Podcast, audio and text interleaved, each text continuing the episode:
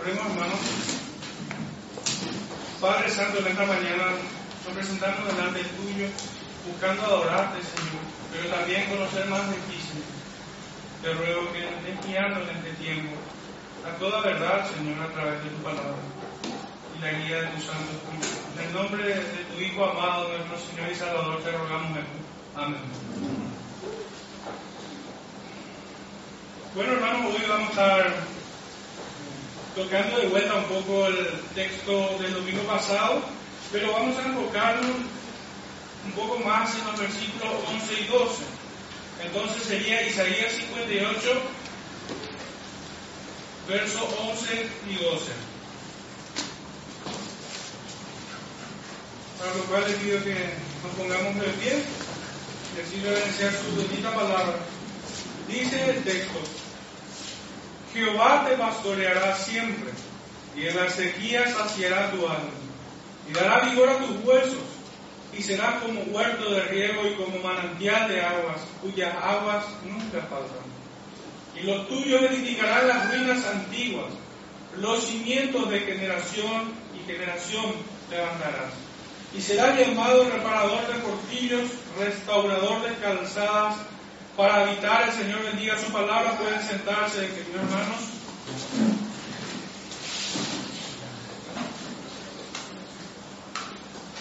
Bueno, eh, una breve introducción antes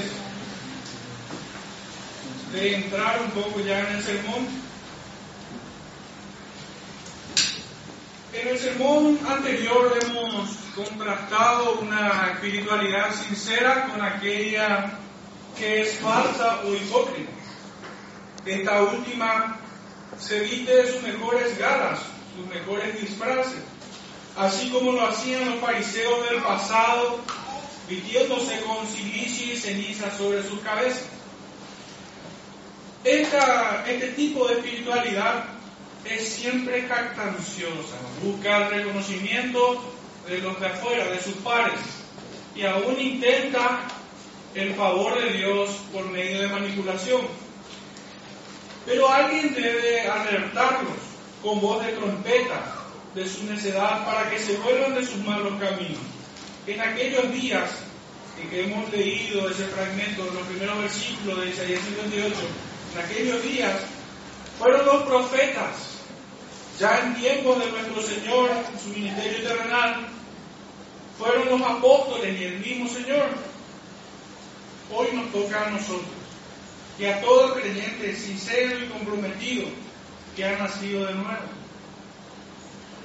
No desde una posición jactanciosa, no buscando el reconocimiento de nadie. De hecho, que cualquiera que hoy en día exhorte al pueblo de Dios, lo que menos recibirá es el reconocimiento de alguien, porque el mensaje es resistido y la persona también con el mensaje. Pero verdaderamente si nosotros consideramos el mal que se sobreviene sobre ellos, el juicio de Dios que se posa sobre sus cabezas, es peor incluso que la de aquellos que niegan a Dios rotundamente y abiertamente, porque la hipocresía es un pecado aún más detestable que la incredulidad misma, porque es tomar a Dios por tonto, es tomar a Dios por alguien a quien se le puede manipular, como alguien, como uno de nosotros a quien nosotros pudiéramos gobernar. Fíjense que ni el ateo intenta hacer eso. Él solo niega al Señor, él solo niega a un Dios vivo y eterno, creador de los cielos y la tierra. Pero aquel que practica una espiritualidad falsa, y obviamente una religión falsa es la que lleva, es aún peor, porque conociendo a Dios, conociendo de su juicio, conociendo de sus atributos, intenta tomarlo por tonto. Entonces, a todas luces podemos llegar a esta conclusión de que aquel que se viste o practica una falsa espiritualidad, aunque evita sus mejores galas, es un pecado más reprochable que el negar la existencia de un Dios vivo y verdadero. Habíamos dicho que tenemos el ejemplo de los profetas, el ejemplo de nuestro Maestro, y el ejemplo de sus discípulos que lo siguieron. Todos denunciaron el mismo pecado de aquel pueblo, Y por amor debemos hacerlo. Aunque eh, habrá sido muy difícil al oído de aquellos fariseos de su tiempo entender el lenguaje del Señor como un lenguaje de amor cuando los reprendía y exhortaba duramente. Verdaderamente esto es así. Puede que el Señor les otorgue gracia y entiendan la exhortación, se arrepientan y se vuelvan de sus malos caminos. Ya decía el profeta Jeremías que la hipocresía había salido de Jerusalén, que los pecados habían multiplicado en su casa, en su propia casa, en la casa de Dios. Es por esto que en el capítulo 23 dice que tiemblo delante de ti y de tus santas palabras viendo todo el pecado del pueblo. Ellos no se espantaban con el pecado de los pueblos paganos. Ellos no se espantaban, sino que se espantaban cuando veían al pueblo en pecado. Cuando veían que este pueblo, conociendo a Dios, tomaba por tonto, se burlaba de Dios de esta manera. La base sobre la cual ellos fueron escudriñados y reprendidos, ya contextualizando un poco, situándonos un poco ya en el, capítulo 58, es sobre la práctica del ayuno y la oración. Fueron en estos ejercicios espirituales en el que ellos fueron exhortados, fueron examinados, fueron escudriñados, fueron pesados sus corazones. Y nosotros debemos hacernos algunas preguntas, porque pudiera parecer un poco extraño este tema del ayuno para la iglesia. Vemos, y la primera pregunta es, y sobre la cual vamos a hacer, bosquejar un poco el sermón, la primera pregunta es, ¿vemos el ayuno en el Antiguo Testamento? Un poco, esta pregunta nos pone eh, ante la duda de cuánto sabemos del ayuno practicado en el Antiguo Testamento, porque a prima fácil podemos responder que sí hubo ayuno, pero ¿cuánto sabemos? ¿Cuál era su propósito? ¿Por qué ayunaban? ¿En qué tiempo lo hacían? ¿Quiénes lo hicieron? Pero en una sola pregunta tratar de encerrar todas esas incógnitas es, ¿vemos el ayuno en el Antiguo Testamento? La segunda pregunta es, ya una pregunta más bien retórica, esta primera, y la segunda consecuencia es, ¿fue la práctica en el Nuevo Testamento? También es una pregunta que podríamos considerar la retórica, porque sabemos que sí, el Señor ayunó. ¿Lo practicaron Jesús y sus discípulos? Y aquí un poco entra preguntas ya hacia nuestro interior y no tanto mirando hacia las escrituras. ¿Debe la iglesia practicar el ayuno? A luz de todo este conocimiento, cómo nos encuentra este tema en nuestros días. Son un poco las preguntas. Vuelvo a recapitular todas ellas. Vemos el ayuno del Antiguo Testamento, se practicó en el Nuevo Testamento, lo practicaron específicamente Jesús y sus discípulos. Esta pregunta es importante porque Pablo dice que seamos imitadores de Él, así como Él de Cristo. Cuarta pregunta, ¿debe la iglesia practicar el ayuno? Y finalmente, ¿cómo nos encuentra este tema en nuestros días? En este sermón intentaremos responder suficientemente a estas incógnitas. Y ya entrando definitivamente, debemos comenzar un poco por la naturaleza y práctica del ayuno, de esta práctica, de este ejercicio espiritual, consiste en abstenerse total o parcialmente de alimentos por un periodo de tiempo. Va acompañado por el rechazo de todo lo que pudiera producir placer en el hombre, con la intención decidida de afligir el alma a causa del pecado y el de inquirir con mayor profundidad los caminos del Señor y glorificarlo. Entonces es un poco una definición amplia de lo que significa el ayuno. Para muchos simplemente es eh, hacer una merma en la ingesta de alimentos. Es lo más parecido a simplemente una dieta restringida. Pero para nosotros tiene un propósito espiritual y es la de afligir el alma. esto consiste también o va aparejado de renuncia de todo aquello que pudiera producirnos placer en este tiempo de ayuno. Pudiera ser un deporte, pudiera ser no sé lo que fuera, tiempo de ocio. Pero más que tiempo de ocio, es tiempo de afligir el alma. Obviamente lo que se busca es tratar de, encontrar mayor convicción de pecado con ayuda, obviamente, acercarnos a Dios para pedirle ayuda a que ponga más en nosotros convicción de pecado y arrepentimiento. Pareciera ser a veces que la conciencia del ser humano clama por más convicción de pecado. Desearíamos tener más convicción de pecado y arrepentimiento, pero no encontramos de dónde sacar eso. Y solo el Señor puede añadir, solo el Señor puede darnos tal cosa. Y obviamente de inquirir sus caminos, conocer más de sus caminos.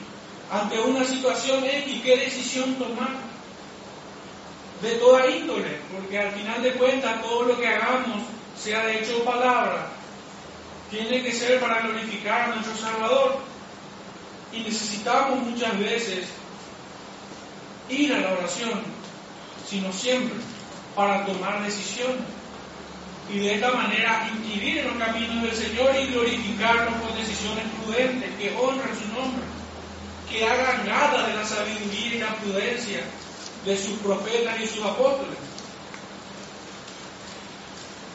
Pero el ayuno del Antiguo Testamento es la primera parte que nos toca desarrollar.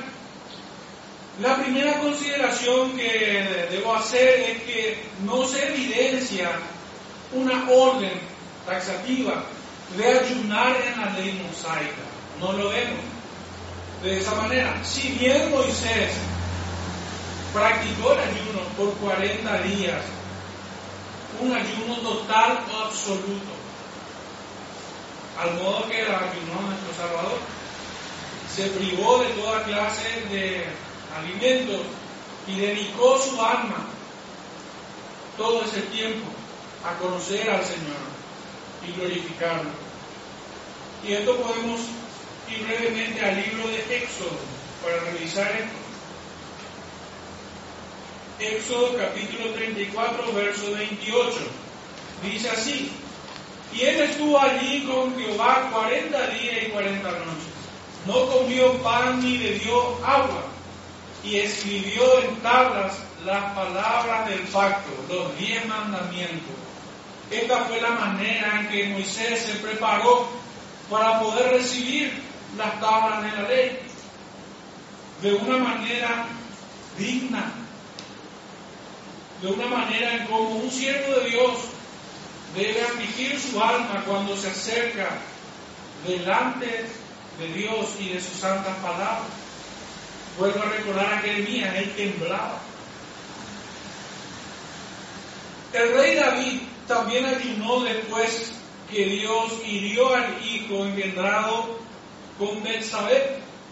Y el texto, al que les pido que me acompañen, está en 2 de Samuel, capítulo 12. Este texto es un poco más extenso, pero nos deja bastante enseñanza.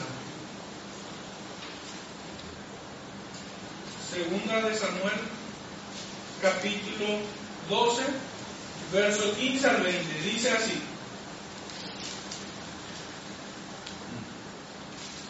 Y Natán se volvió a su casa, y Jehová hirió al niño que la mujer de Urias había dado a David y enfermó gravemente. Entonces David rogó a Dios por el niño y ayunó David. Y entró y pasó la noche acostado en tierra. Y se levantaron los ancianos de su casa y fueron a él para hacerlo levantar de la tierra. Mas él no quiso, ni comió con ellos pan. Y al séptimo día murió el niño. Y temían los siervos de David hacerle saber que el niño había muerto, diciendo entre sí, cuando el niño aún vivía, le hablábamos y no quería oír nuestra voz. ¿Cuánto más se afligirá si le decimos que el niño ha muerto? Mas David, viendo a sus siervos hablar entre sí, entendió que el niño había muerto. Por lo que dijo David a sus siervos, ¿ha muerto el niño? Y ellos respondieron a muerto. Entonces David se levantó de la tierra y se, y se lavó y se ungió y cambió sus ropas y entró a la casa de Jehová y adoró. Después vino a su casa y pidió y le pusieron pan y comió. Verdaderamente esta reacción de David pudiera desconcertar a cualquiera, porque uno diría de que él no solo oró por el niño cuando estaba enfermo, sino que uno también diría de que él ayunó para que el niño no muriera. Pero esto más bien encajaría en un ayuno falso que intenta manipular la voluntad de Dios, que no ha entendido el juicio de Dios y que más bien lo rechaza. Entonces, ¿cómo podemos ver el ayuno de la vida aquí? ¿Cómo podemos entender este texto? Verdaderamente pudiera desconcertar a cualquiera la reacción de David, pero en la medida que vayamos comprendiendo el propósito del ayuno, si tenemos un poco en mente la definición de su naturaleza y propósito y práctica del ayuno, entenderemos mejor lo que hizo David. ¿Qué hizo él con el ayuno? ¿Cuál era el propósito del ayuno? Habíamos, habíamos hablado en términos, de, en términos prácticos es de mortificar la carne, es de negarse a ingerir alimentos, pero con el propósito de afligir el alma, buscar mayor convicción de pecado, y David lo necesitaba. David había pecado terriblemente, y no era un solo pecado. David necesitaba reconciliarse con Dios, necesitaba que su arrepentimiento fuese mayor que su pecado. Él necesitaba inquirir en los caminos del Señor y Dios ya había juzgado. Él necesitaba entender la justicia de Dios. Él necesitaba abrazar su justicia y consolarse en ella. Él necesitaba esto. Entonces, ¿cuál fue el propósito del ayuno de David? ¿Cómo pues él pudo levantarse de ese lugar y cambiar, mudar sus ropas y adorar al Señor? Y posterior a esto, ingerir alimento. Es que lo que David buscó fue y no manipular la voluntad de Dios. Buscó mayor convicción de pecado y arrepentimiento más profundo. Se humilló a sí mismo, entendió y abrazó la justicia de Dios y lo glorificó por ello. David hizo dos cosas. Primero, oró por el niño, esto es legítimo. No hizo mal en esto David. Él oró por el niño. Todo padre ora por su hijo. Me ha tocado a mí en situaciones similares. Rogó al niño, por, rogó a Dios por el niño. Y luego ayunó. Son como dos eventos juntos, pero al mismo tiempo de propósito separado.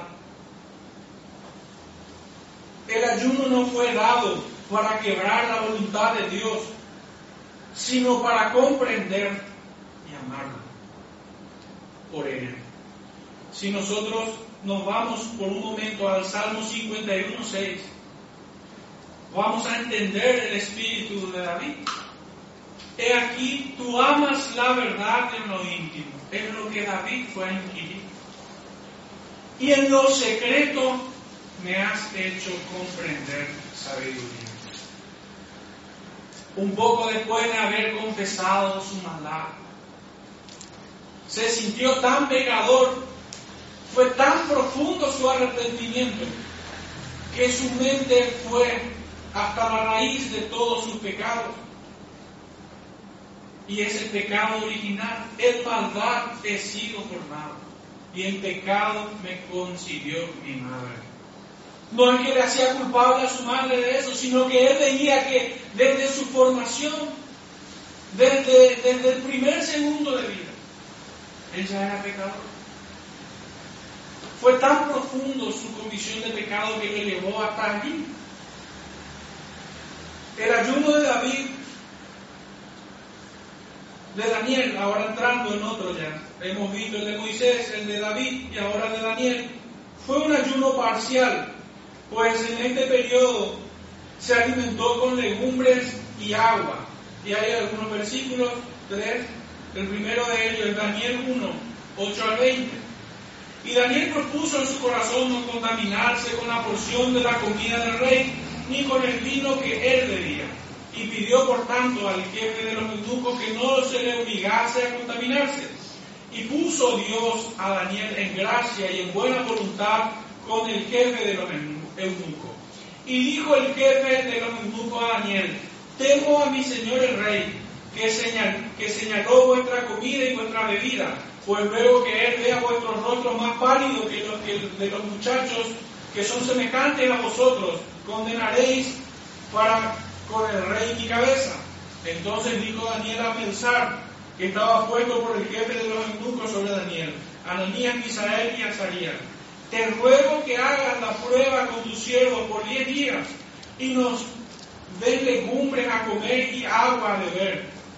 Compara luego nuestro rostro con los rostros de los muchachos que comen de la ración de la comida del rey y haz después con tus siervos según veas. Consintió pues, consintió pues con ellos en esto y probó con ellos diez días. Y al cabo de los diez días apareció el rostro de ellos mejor y más robusto que el de los otros muchachos que comían de la porción de la comida del rey. Así pues Melzar se llevaba la porción de la comida de ellos y el vino que habían de beber y les daba legumbres. A estos cuatro muchachos Dios les dio conocimiento e inteligencia en todas las letras y ciencias. Y Daniel tuvo entendimiento en toda visión y sueño.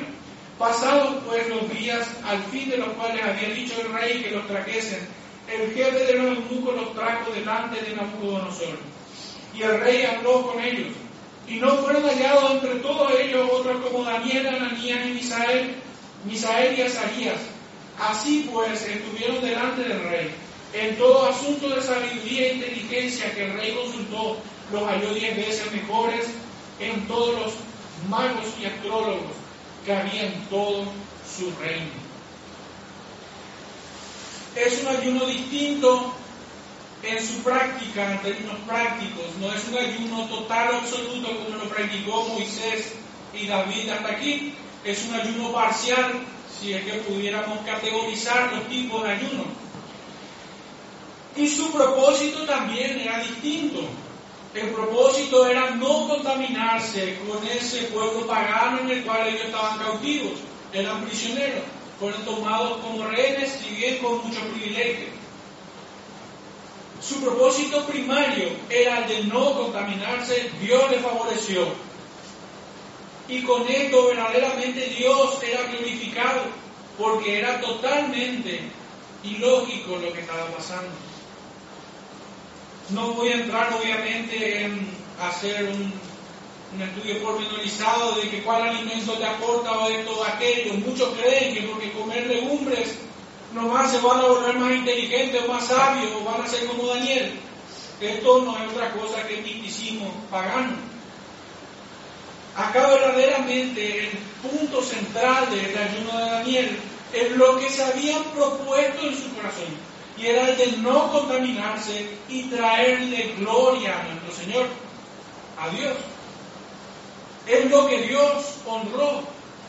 No es que estas legumbres eran como píldoras mágicas, sino era la voluntad de Dios sobre ellos. El siguiente versículo encontramos en el capítulo 9, verso 3 del mismo libro. Y volví mi rostro a Dios el Señor buscándole en oración y ruego en ayuno, silicio y ceniza. Es un ayuno diferente, es un ayuno de aflicción del alma, es un ayuno que enfrenta una posible desgracia o enfrenta una calamidad. En el capítulo 10, verso 3 del mismo libro, no comí manjar delicado, ni entró en mi boca carne ni vino, ni me ungí con un cuento hasta que se cumplieron las tres semanas. De vuelta, diferente al primer ayuno que había practicado Daniel. El propósito, como habíamos dicho, en principio era la de no contaminarse y glorificar a Dios. Estos dos, estos dos ayunos posteriores es un ayuno diferente en su práctica porque implicaba mayor sacrificio, era un cese total de, la ingesta de alimentos para afligir el alma, enfrentando una calamidad o una desgracia. En tiempos del rey Azuero, periodo del, del imperio persa, Esther, nuestra siguiente protagonista, Moisés, David, Daniel, Esther, pidió que el pueblo ayune con ella. Y podemos ir a la cita de Esther 4, verso 16. Esther decía, ve y reúne a todos los judíos que se hallen en Susa y ayunad por mí, y no comáis ni bebáis en tres días, noche y día. Yo también con mi doncella ayunaré igualmente, y entonces entraré a ver al rey, aunque no sea conforme a la ley, y si perezco, que perezca. Una actitud valiente, la verdad, pero una actitud que reposa sobre la voluntad y el favor de Dios. Ellos buscaron a Dios, buscaron que Dios ponga gracia en ella para con este rey Azuero. Tiempo donde el imperio persa era dueño y señor de ellos. Había una sentencia sobre el pueblo. Ella se había enterado de, de esta trampa, de esta conspiración que querían hacer contra su pueblo. Y ella, primeramente, fue al Señor. La clave de su éxito o bendición fue al Señor. Ella confió en el Señor y aún transgredió el protocolo, las normas que el imperio tenía. Pues dice, aunque no sea conforme a la ley. Y si el rey Azuero no le recibía, si Dios no ponía gracia, fíjense bien, para poder entender bien este, este, este, cuadro bíblico. No voy a decir si el rey no le agradaba Esther Morías, no. El punto es si Dios no ponía gracia. Pues no es la voluntad de Azuero la que se iba a llevar a cabo, sino la voluntad de Dios en este punto. Si ella vivía, es porque Dios puso gracia en ella. Y si ella moría, es porque Dios la había entregado en las manos de este rey. Ese es el enfoque con el que tenemos que mirar este versículo. Pues de ninguna manera el rey haría algo que el Señor no hubiera consentido. El corazón de los reyes son como aguas repartidas en las manos de nuestro Dios. Hasta aquí hemos visto a varias personas, Moisés, David, Daniel, Esther. Pero también el pueblo ayunaba como nación. Debemos entender que Israel era un país teocrático. Y tenemos un día, en realidad era un periodo más extenso, pero especialmente un día, un día considerado santo o el más santo y solemne de aquel pueblo. Y este día se conoce como Yom Kippur, considerado el día más santo y solemne del año para la nación judía. Se practicaba un ayuno total, buscando arrepentimiento. Era el día de la expiación y reconciliación con Dios. Si podemos ir a Levítico 16, verso 29 al 31, dice así. Y esto tendréis por estatuto perpetuo en el mes séptimo, a los diez días del mes, afligiréis vuestras almas y ninguna obra haréis, ni el natural ni el extranjero que mora entre vosotros, porque en este día se hará expiación por vosotros y seréis limpios de todos vuestros pecados delante de Jehová. Día de reposo es para vosotros y afligiréis vuestras almas en estatuto perpetuo. Entonces aquí vemos que este ayuno, este día de la expiación, este Yom Kippur, era un tiempo de arrepentimiento y de reconciliación. Era el día de la expiación. Ayuno también había, vamos a, desarrollar un poquitito más en breve este, este tema del Yom Kippur. Pero también había otro tipo de ayuno, ayunos más bien particulares o personales. El primero de ellos, que les voy a hacer mención, está en el Salmo 35, verso 13 al 17. Pero yo cuando ellos enfermaron me vestí de silicio, afligí con ayuno mi alma, y mi oración se volvía a mi seno. Como por mi compañero, como por mi hermano andaba, como el que trae luto por madre, enlutado me humillaba. Pero ellos se alegraron de mi adversidad y se juntaron, se juntaron contra mi gente, despreciables, y yo no los entendía. Me despedazaban sin descanso, como lisonjeros, escarnecedores y truanes, crujieron contra sus dientes. Señor, ¿hasta cuándo verás esto? Rescata mi alma de sus destrucciones, mi vida de los leones. Bueno, este es un ayuno del tipo personal, pudiéramos decirlo, porque aquí el salmista está diciendo de que él ayunaba por otros, por otros hermanos, por sus amigos, por sus compañeros, por motivos particulares la retribución que tuvo obviamente fue espantosa, ¿verdad? Ellos, en vez de mostrarse agradecidos, en vez de mostrarse eh, con retribución hacia este gesto de, de salmista, ellos más bien lo escarnecían a este hombre que se había humillado y ya este hombre de estar orando por la salud de ellos, estaba orando al Señor por justicia, para que su justicia sea aplicada en esto. El otro texto está en el Salmo 69, versos 10 al 13. Lloré afligiendo con ayuno mi alma, y esto me ha sido por afrenta. Puse además silicio por mi vestido, y a hacerles por proverbio. Hablaban contra mí los que se sentaban a la puerta, y me sabían en sus canciones los bebedores. Pero yo a ti oraba, oh Jehová, al tiempo de tu buena voluntad. Oh Dios, por la abundancia de tu misericordia, por la verdad de tu salvación. Escúchame. Estaba afligido y desahuciado en gran manera. Encontraba solamente en Dios, en esta aflicción de su alma y en la oración al Padre, la salvación, la, única oportunidad de ser escuchado por alguien. Era un motivo particular también el siguiente texto vemos en Esdras 10.6. Se levantó luego Esdras de delante de la casa de Dios y se fue a la cámara de Jonatán, hijo de Eliasib.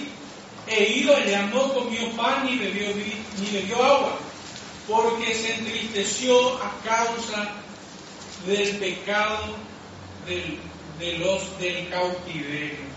El pueblo se había, había adoptado las prácticas de aquellos pueblos donde ellos estaban cautivos. No se habían guardado como Daniel y sus hermanos. Y el último versículo, poniendo un poquitito este tipo de ayuno más bien personal, Esdras lo había hecho solo, por una causa nacional diríamos, por una causa, causa de su pueblo, pero era un ayuno de él por ellos, por los pecados del pueblo. El otro texto está en Nehemías 1, versos 3 al 4. Y me dijeron, el remanente, los que quedaron de la cautividad allí en la provincia, están en gran mal y afrenta, y el muro de Jerusalén derribado, y sus puertas quemadas a fuego. Cuando oí estas palabras me senté y lloré, e hice duelo por algunos días, y ayuné y oré delante del Dios de los cielos un ayuno muy similar a de Daniel, con el agregado de que, aparte de llorar por aquel pueblo que estaba en gran mal y afrenta, también estaba llorando por la ciudad santa, por aquella ciudad donde estaba el templo de Dios. Las murallas se habían caído, habían sido derribadas y sus puertas quemadas a fuego. Si pudiéramos hacer un poco una pequeña síntesis de los tipos de ayuno que vimos. Moisés había ayunado para recibir las santas palabras de Dios, su bendita ley, buena y perfecta. Esta era la manera en que él se acercaba para recibir. las tablas de la ley. Si vemos a David, David buscó arrepentimiento. David buscó que su arrepentimiento fuese mayor que su pecado. Buscó mayor convicción de pecados. Buscó reconciliarse con su hacedor. Él no buscó manipular la voluntad de Dios. Si vemos a Daniel, el propósito de su ayuno fue la de no contaminarse y la de glorificar a Dios y Dios se glorificó en ellos. Si vemos el ayuno de Esther fue un ayuno que era una mediación delante de Dios por aquel pueblo que iba a ser destruido. Se puso como, como aquel Cristo que se interpuso por nosotros y recibió la ira de Dios. Con la diferencia de que Esther fue favorecida y Dios puso gracia en ella. No vio la muerte en ese caso, ahí es donde hay diferencia. No voy a estar contratando de que Cristo no, no hubo gracia en él, no es ese punto. Sino que no murió. Es la diferencia. Pero Dios, eh, pero Esther se puso en medio de esta sentencia que pesaba sobre el pueblo de Israel, sobre el pueblo de Esther, delante de Dios. Fue una, un ayuno intercesor que buscó el bien de su pueblo y que mostró en lo personal confianza en lo que Dios iba a determinar. Todo el pueblo ayunó con él. Y ya entrando en este tipo de ayuno último, el ayuno eh, congregacional, por llamarlo así, de Yom Kippur, era un ayuno que buscaba también arrepentimiento y reconciliación para con el Señor, era día de la expiación. Era un día solemne y santo. Finalmente el ayuno personal tenía que ver con de vuelta como un tipo de ayuno como el que hizo Esther, pero un poco más reducido, aplicado a una persona, aplicado a la familia, no a toda una nación, sino que este ayuno estaba dirigido en favor de sus hermanos, de sus compañeros, de sus amigos, aunque la respuesta de ellos no fue favorable, obviamente. En el Antiguo Testamento entonces encontramos diferentes tipos de ayunos según su contexto, circunstancia o propósito. Y si pudiéramos eh, discriminar estos tipos de ayunos, tenemos el ayuno solemne, como vemos el Yom Kippur, que consistía en afligir el alma. Todo el pueblo buscaba esto. Era día de la expiación, que implicaba una ceremonia, una confesión sacerdotal de los pecados del pueblo, propios primeramente y de todo el pueblo, buscando reconciliarse con su Dios, con su Hacedor, y también ofrecimiento de holocausto. Esto podemos ver en Levítico 16, 11 al 24. Pero no quisiera tenerme allí. El segundo, el ayuno como expiación, como expresión mejor, de dolor por una guerra intestina como la que vemos en Jueces 20-26, donde una tribu, la de Benjamín, se enfrentaba a, las 11 tribus de Israel y hubo gran mortandad allí. El pueblo ayunó. Las 11 tribus ayunaron por esta situación. A tal punto que su dolor era tanto que decía, Señor, nos hemos quedado sin una tribu, la de Benjamín. Muerte y deshonra de, de su rey, en el caso de Saúl, cuando él se tiró sobre su espada y luego vinieron los filisteos y descabezaron a, a Saúl e hicieron gran afrenta sobre su rey. También desgracia del pueblo, como hemos visto en el caso de Nehemías, ellos estaban en gran mal afrenta por la perversión del pueblo, como lo que vemos en, en el texto de Esdras y el de Nehemías. Desgracia y necesidad y por el juicio de Dios. Y aquí sí quisiera leer este versículo, Joel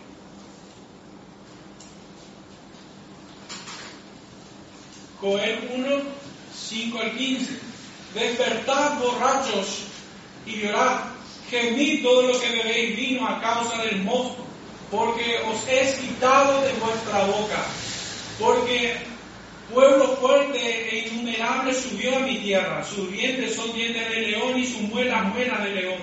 Y asoló mi vid y destrozó mi higuera del todo, la desnudó y derribó. Sus ramas quedaron blancas. Yo la tujo, la tú como joven vestida de silicio por el marido de su juventud. Desapareció de la casa de Jehová la ofrenda y la libación. Los sacerdotes, ministros de Jehová, están de duelo. El campo está asolado, se inundó la tierra porque el trigo fue destruido. Se secó el mosto, se perdió el aceite, confundidos labradores, viñedos, viñeros por el trigo y la cebada, porque se perdió la miel del campo. La vida está seca y pareció la higuera, el granado también, la palmera y el manzano. Todos los árboles del campo se secaron, por lo cual se extinguió el gozo de los hijos de los hombres. Ceñid y lamentad, sacerdote, gemid ministro del altar, gemid Dormid en silicio, ministro de mi Dios, porque quitada es de la casa de vuestro Dios la ofrenda y la libación. Proclamad ayuno, convocad asambleas, congregad a los ancianos y a todos los moradores de la tierra en la casa de Jehová, vuestro Dios, y clamad a Jehová. Ay del día, porque cercano está el día de Jehová y vendrá como destrucción por el Todopoderoso. Verdaderamente la primera desgracia es el pecado del pueblo. Las consecuencias de este pecado que es una sequía terrible, una hambruna se desató aquí, no había fruto del campo. Dios había asolado los campos en ese momento, no había trigo, ni siquiera para ofrenda en el altar a Jehová, se habían quitado. Las desgracias se habían multiplicado y para por si no bastaba el día del juicio de Jehová, estaba cercano para él. Era el tipo de ayuno que se ve también aquí. Tercero, un ayuno como penitencia, buscando la aflicción del alma. Y aquí tenemos de vuelta muchos versículos, pero creo que no es necesario ahondar más en tantos versículos. Si precisan, después les puedo facilitar los, los textos un ayuno como humillación. Y quisiera que me acompañen a segunda de, de Corintios. No, segunda de Crónicas. Segunda de Crónicas capítulo 20.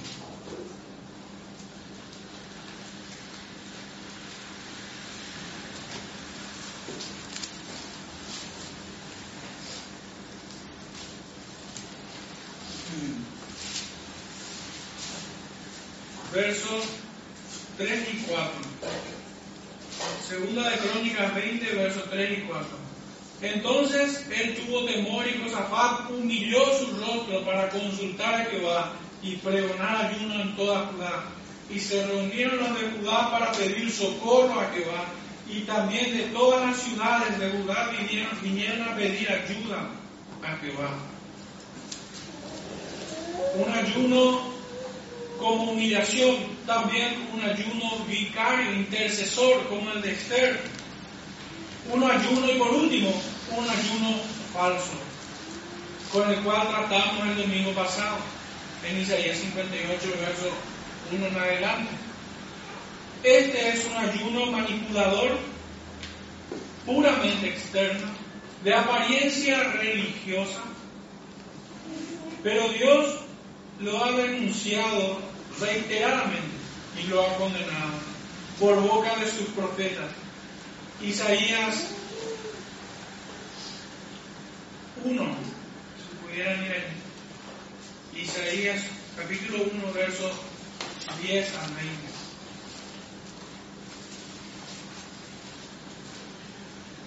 Príncipes de Sodoma, oíd la palabra de Jehová, escuchad la ley de nuestro Dios, pueblo de Gomorra. ¿Para qué me sirve, dice Jehová, la multitud de vuestros sacrificios? Hastiado estoy de holocaustos de carneros y de cebo de animales gordos. No quiero sangre de bueyes, ni de ovejas, ni de machos cabríos. ¿Quién demanda esto de vuestras manos cuando venís a presentaros delante de mí para holguear mis atrios? No me traigáis más vana ofrenda, el incienso me es abominación, luna nueva y día de reposo, el convocar asamblea no lo puedo sufrir, son iniquidades vuestras fiestas solemnes, vuestras lunas nuevas y vuestras fiestas solemnes las tiene aborrecidas mi alma, me son clavosas, cansado estoy de soportarlas. Cuando extendáis vuestras manos, yo esconderé de vosotros mis ojos. Asimismo, cuando multipliquéis la oración, yo no oiré. Llenas están de sangre vuestras manos. La denuncia que hace el profeta Isaías sobre este tipo de ayuno. Y lo vemos de vuelta, la misma denuncia, en el capítulo 58.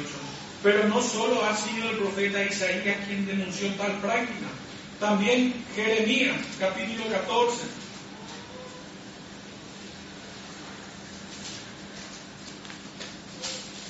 Jeremías 14, versos 7 al 15. Aunque nuestras iniquidades testifican contra nosotros, oh Jehová, actúa por amor de tu nombre, porque nuestras rebeliones se han multiplicado, contra ti hemos pecado. Pareciera que comienza bien el pueblo. Oh esperanza de Israel, guardador suyo en el tiempo de la aflicción. ¿Por qué te has hecho como forastero en la tierra y como caminante que se retira para pasear la noche? ¿Por qué eres como hombre atónito y como valiente que no puede librar? Acá ya se murió todo su oración, verdaderamente. Comenzaron bien, aparentemente comenzaron por el arrepentimiento, por confesar sus pecados y venir al Señor buscando misericordia y perdón. Pero aquí se murió todo verdaderamente. Aquí le están haciendo ellos culpables de que no les oye o que se ha desentendido de ellos. Su arrepentimiento no era sincero su espiritualidad era hipocresía. Verso 10. Así ha dicho Jehová acerca de este pueblo. Se deleitaron en vagar y no dieron reposo a sus pies. Por tanto Jehová no se agrada de ellos. Se acordará ahora de su maldad y castigará sus pecados. Me dijo Jehová, no ruegues por este pueblo para bien. Cuando ayunen, yo no oiré su clamor y cuando ofrezcan holocausto y ofrendan, no lo aceptaré sino que lo consumiré con espada, con hambre y con pestilencia. Y yo dije, ah, Señor Jehová, es aquí que los profetas le dicen, no veréis espada. Fíjense el contraste. De aquellos, aún este pueblo que era falso en su espiritualidad, también tienen maestros de ceremonia acorde al caso. Tienen también profetas que no hablan palabra de Jehová. De hecho, que el profeta Jeremías los acusa directamente en el capítulo 23 hablan, los llenan de vanas esperanzas, hablan visión de su propio corazón en la denuncia del profeta. Pero ellos tienen sus propios profetas que le hablan endulzándoles el oído. Estos profetas dicen, no veréis espada ni habrá hambre entre vosotros, sino que en este lugar os daré paz verdadera. Me dijo entonces Jehová, falsamente profetizan los profetas en mi nombre. No los envié ni les mandé ni les hablé, visión mentirosa, adivinación, vanidad y engaño de su corazón os profetizan. Por tanto, así ha dicho Jehová sobre los profetas que profetizan en mi nombre, los cuales yo no envié, y que dicen, ni espada ni hambre habrán en la tierra, con espada y con hambre serán consumidos esos profetas. Su profecía es su verdugo. Serán juzgados por sus propias palabras. Esta es la sentencia del Señor para estos profetas y para este pueblo que no se acerca en verdadera espiritualidad, que no ofrece sacrificios sinceros y genuinos al Señor. Lo denunció Isaías, lo denunció Jeremías. Así también fue el profeta Zacarías. Quisiera que me acompañen allí, por favor. Zacarías 7.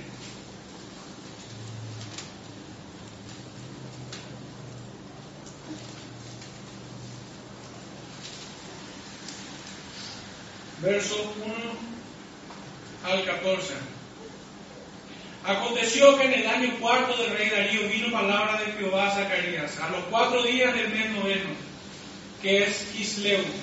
Cuando el pueblo de Betel había enviado a Sarecer con Melech y sus hombres a implorar el favor de Jehová, y a hablar a los sacerdotes que estaban en la casa de Jehová de los ejércitos y a los profetas diciendo, lloraremos en el mes quinto, haremos abstinencia como hemos hecho ya unos años.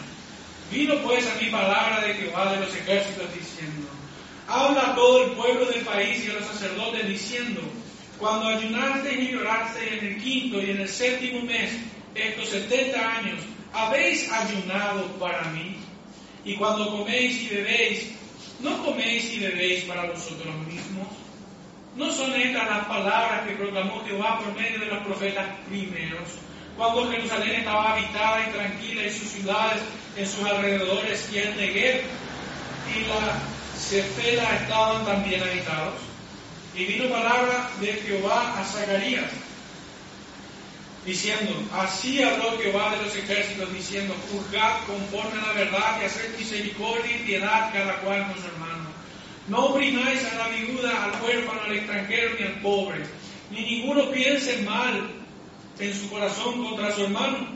Pero no quisieron escuchar, antes volvieron la espalda y taparon sus oídos para no oír y pusieron su corazón como diamante para no oír la ley ni las palabras de Jehová de los ejércitos enviadas por su espíritu. Por medio de los profetas primeros vino, por tanto, gran enojo de parte de Jehová de los ejércitos. Hasta allí hay un pecado terrible. El despreciar al hermano y todo lo que aquí vemos. Pero un pecado aún peor era el ayuno que ellos hacían teniendo esto en sus corazones intentando burlar a Dios con una falsa espiritualidad, como si Él no pudiera besar sus corazones. Estos son los tipos de ayuno que vemos en el Antiguo Testamento. Y ya brevemente entrando en el Nuevo, debemos decir que Jesús ayunó antes de principiar su ministerio en la tierra. Él había ayunado 40 días, modo que lo hizo Moisés. Y fue tentado por Satanás posterior a esto y inició su ministerio en el Mateo 4, verso 2 del ayuno y verso 17, principia su ministerio.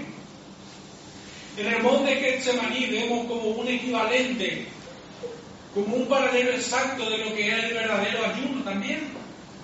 En la vida de nuestro Salvador es en el monte Getsemaní que vemos a nuestro Cristo afligiendo su alma en gran manera por todo lo que había de padecer, por todo lo que había de, soportar, gran humillación y afrenta, la muerte, el justo por los injustos, el santo por los pecadores. Pero también, y es aquí donde quisiera ir por un momento,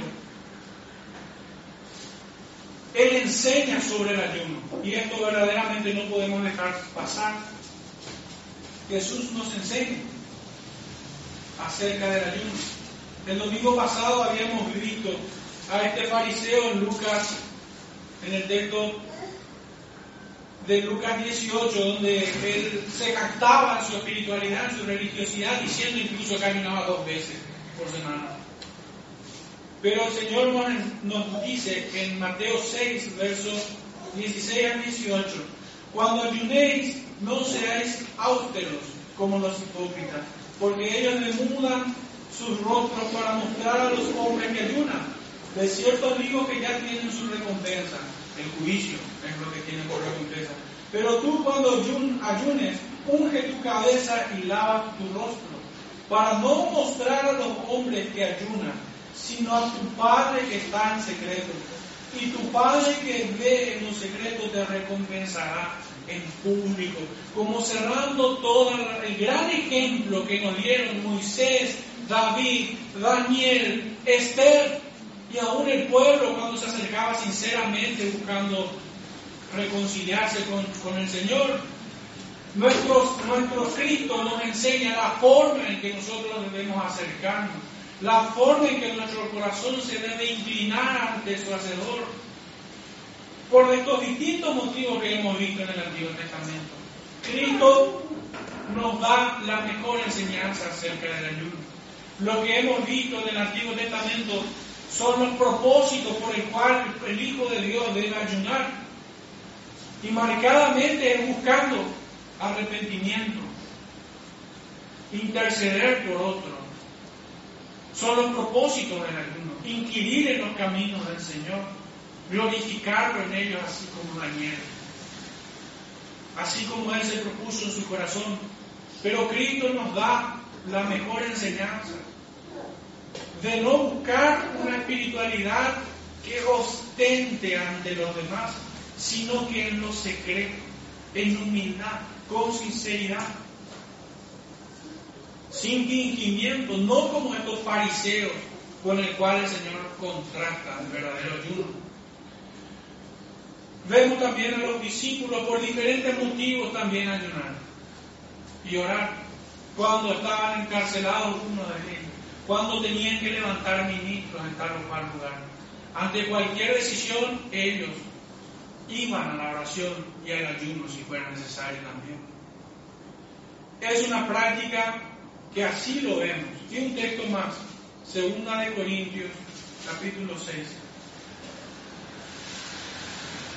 Ya entrando en la parte final. Segunda de Corintios, capítulo 6,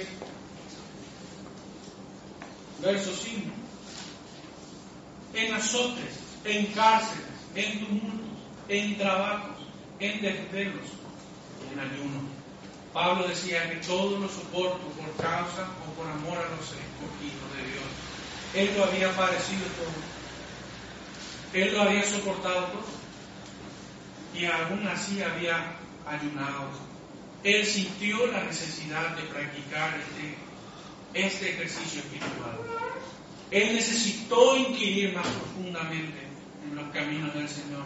Él necesitó afligir aún más el alma, a tal punto que él dice en una de sus epístolas, veo tal ley en mis miembros, que soy vendido al pecado, casi como un eco de lo que David reconocía en el Salmo 51.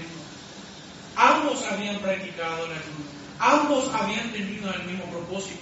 Era Dios mismo que guía a sus siervos y aún hoy a su iglesia a esta práctica. La iglesia debiera ayunar, cada creyente debiera ayunar, no para aparentar, no como por un día especial como lo tenían los judíos, sino en una sincera espiritualidad. No hay una ley que taxativamente nos obligue a ayunar, pero necesariamente debemos practicarla. Cada uno a conciencia en la manera en que se para delante de su Hacedor debe buscar al Señor más profundamente. Cerrando ya el sermón, respondiendo directamente a las preguntas y una reflexión final. El ayuno está presente a lo largo de los 66 libros de la bendita palabra del Señor, Antiguo y Nuevo Testamento. Respondiendo a la primera y a la segunda pregunta, lo practicaron Jesús y sus discípulos, así como los profetas. Respondiendo a la tercera y cuarta pregunta. Habiendo revisado que es una práctica de los hijos de Dios y habiendo comprendido el contexto, las circunstancias y los propósitos, debemos darnos cuenta que aún hoy la iglesia debe buscar de forma personal y aún congregacional en nuestros días, el ayuno, pues no son días diferentes a lo que aquellos profetas del Señor y sus discípulos atravesaron.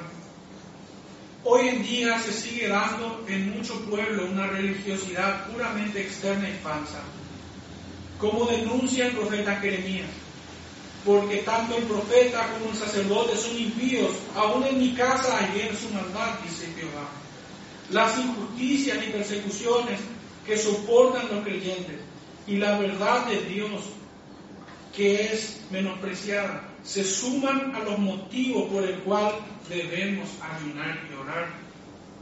En consecuencia, como reflexión final a este sermón, los cristianos no estamos bajo el mandato de ayunar, pero todo creyente debe buscar el ayuno con el fin de, estar en la presencia de Dios más profunda y profusamente, para alimentar el espíritu, aumentar convicción de pecado, tener mayor y más profundo arrepentimiento, mortificar la carne, conocer los caminos del Señor y glorificar su santo nombre. Pero el ayuno no puede. Y por último, en el libro de Santiago, dos textos, Gálatas 5 primeramente. Gálatas 5, versos 16 y 17. El ayuno no puede desentenderse de él. Gálatas 5, 16 y 17. Digo pues, andad en el espíritu y no satisfaréis los deseos de la carne. Porque el deseo de la carne es contra el espíritu y el del espíritu es contra la carne. Y estos se oponen entre sí para que no hagáis lo que quisierais. Si nosotros buscamos fortalecernos espiritualmente contra los deseos de las carnes, ponerle freno a nuestra concupiscencia que muchas veces se desborda, debemos considerar el ayuno sincero, verdadero y genuino, para mortificar y vencer a la carne. Por último, el libro de Santiago 1, 26 y 27. Si alguno se cree religioso entre vosotros y no refrena su lengua, sino que engaña su corazón, la religión del tal es mala. La religión pura y sin mácula delante de Dios, el Padre es esta. Visitar a los huérfanos y a las viudas en sus tribulaciones y guardarse sin mancha del mundo. Es la síntesis de todos los ayunos que fueron aceptos delante de Dios. Guardarse sin mancha, visitar a los hermanos, a los huérfanos, ayunar a, ayudar aquellos que necesitan. Es la idea central de todo, de todo este ayuno que, que practicaron los profetas, nuestro Cristo y sus discípulos. Debemos evitar el tipo de ayuno falso que fue denunciado y bastantemente. Oremos, hermanos. Padre Santo, te damos gracias, Señor, por tu bendita palabra. Te ruego, Señor, que ella pueda calar hondo en el corazón de cada uno de nosotros. Ayúdanos, Señor, a cultivar una verdadera espiritualidad sincera delante tuyo.